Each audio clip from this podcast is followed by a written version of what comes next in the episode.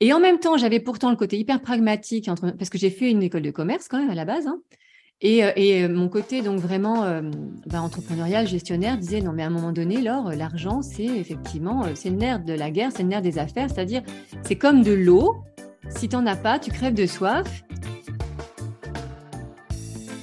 Vous avez une boîte, un business, et quand on vous parle gestion, vous attrapez l'urticaire, vous vous sentez atteint de comme qui dirait phobie administrative Ça arrive même aux meilleurs.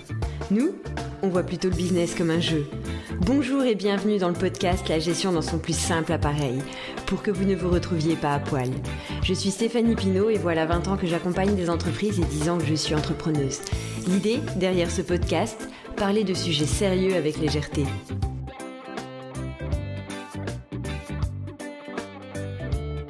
Pour cet épisode, je suis vraiment mais tellement ravie d'accueillir une personne qui m'est très chère ça a été ma comparse lors de la conférence à Jonzac pour les écopreneurs.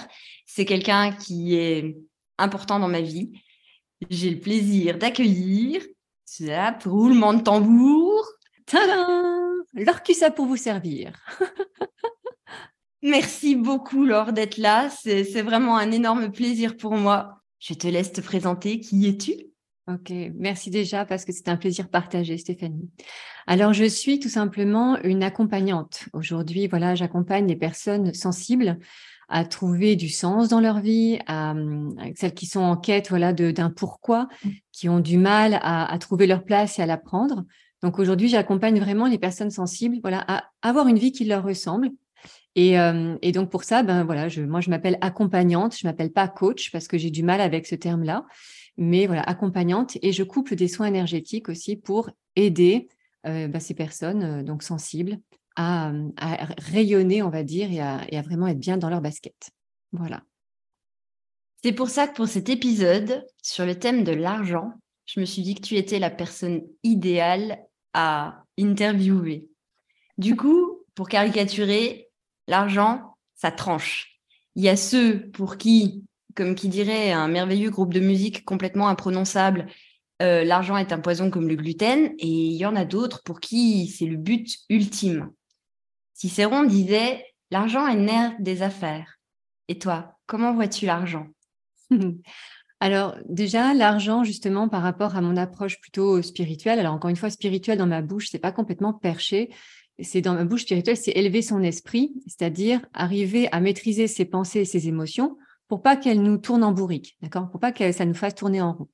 Et donc, par rapport à l'argent, il y a tellement d'idées préconçues, tellement d'idées, euh, de, croyances limitantes à ce sujet, qu'effectivement, avec l'approche énergétique et spirituelle que j'ai, en ayant pourtant bien les pieds plantés dans la terre et la tête dans les étoiles, eh bien, ça a été un long cheminement euh, pour moi d'arriver à être en paix avec l'argent. Parce qu'aujourd'hui, moi, mon job, d'accord, ma mission, alors j'aime pas tellement la mission, mais ma vocation, je préfère ma vocation, voilà, mon pourquoi, ce qui m'anime, c'est d'aider les gens à aller mieux dans leur vie.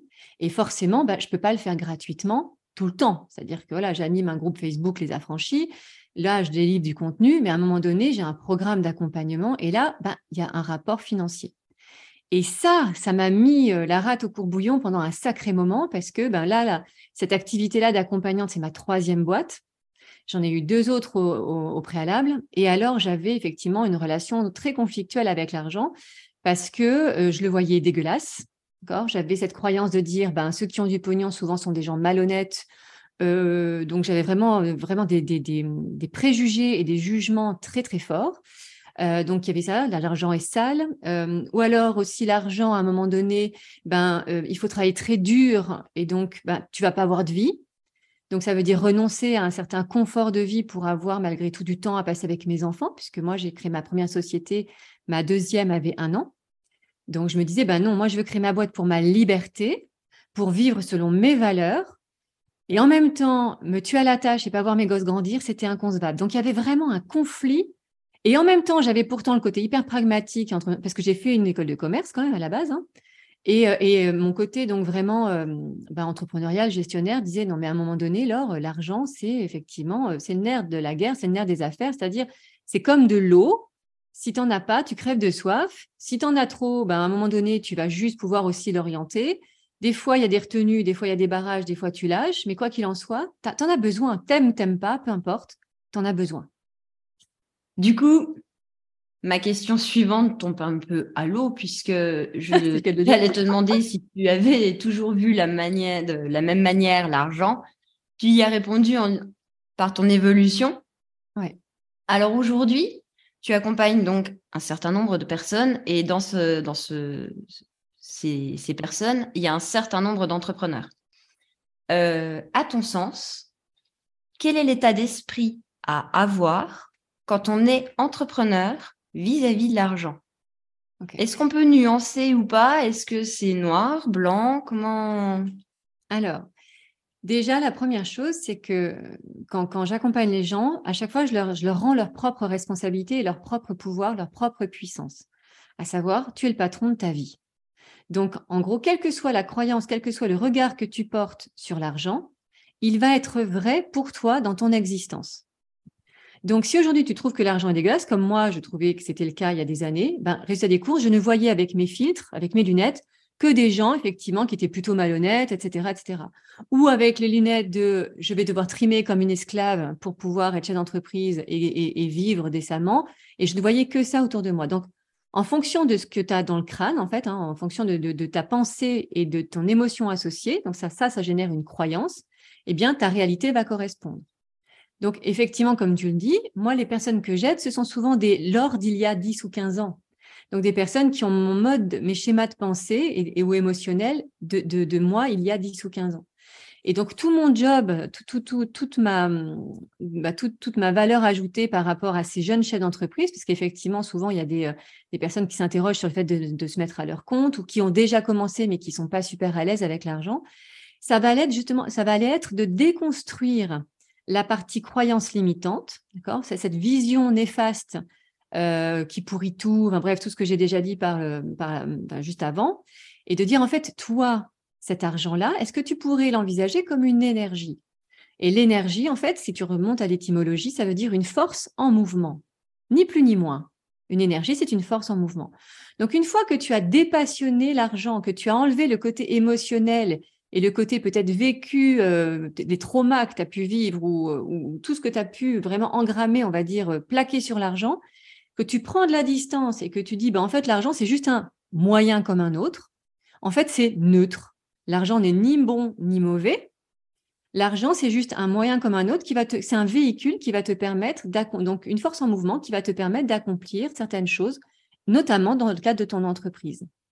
Et donc après, ben, une fois que tu as, compris que c'était un support neutre, c'est toi à l'intérieur de ce que, comment tu vis les choses, comment tu vas agir en conscience, ben, que c'est toi qui vas le rendre bon ou mauvais entre guillemets. Donc si tes intentions sont bonnes, que, par exemple, avec ton pouvoir d'achat, tu vas acheter des produits, par exemple, sains, que tu vas acheter des, prestations qui sont éthiques, bien, en fait, l'argent devient bon naturellement parce qu'il passe par toi, un petit peu comme une machine à laver, peu importe d'où il arrive, s'il est cracra ou pas, en passant par toi, par ta conscience, eh bien, hop, il, va, il peut ressortir d'une manière très jolie et avoir un impact positif sur ta vie et sur celle des autres. Voilà. En comptabilité, on parle de flux. C'est vrai qu'il n'y a pas d'émotion derrière un flux. C'est juste un flux. C'est ça. Qu'on comptabilise. Exactement. Est-ce que tu aurais un dernier conseil pour clore cette entrevue? Euh, Oui, parce que souvent, euh, avant de commencer à, devenir un bon gestionnaire d'entreprise, c'est pour moi important de devenir un bon gestionnaire de ses comptes personnels. Et souvent, je me rends compte à quel point les gens ne sont pas éduqués financièrement et ne sont pas attentifs parce que ça les, ça les saoule, parce que c'est un sujet un peu tabou, un peu, un peu pénible. Donc, ils ont un peu tendance comme ça à mettre sous le tapis en disant non, non, mais c'est bon, je gère à peu près mes comptes. Non, non, non, non. En vrai, là, si tu veux être un bon chef d'entreprise, euh, l'idée, c'est de savoir exactement combien ça as sur ton compte, combien ça te coûte par mois euh, pour ton abonnement téléphonique, euh, ton électricité, ta nourriture, ton carburant.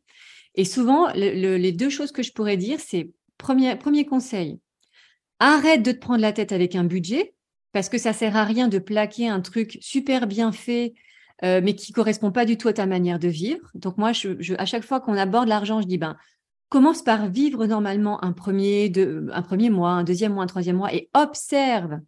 D'accord? Comment en fait l'argent est parti? D'accord? Comment, circule l'argent? Tu observes et après seulement, tu vas pouvoir faire un budget qui va te correspondre à toi et que tu vas pouvoir tenir. Parce que sinon, c'est hyper frustrant de se mettre un budget et d'être tout le temps à côté en disant j'y arrive pas, j'y arrive pas, j'y arrive pas.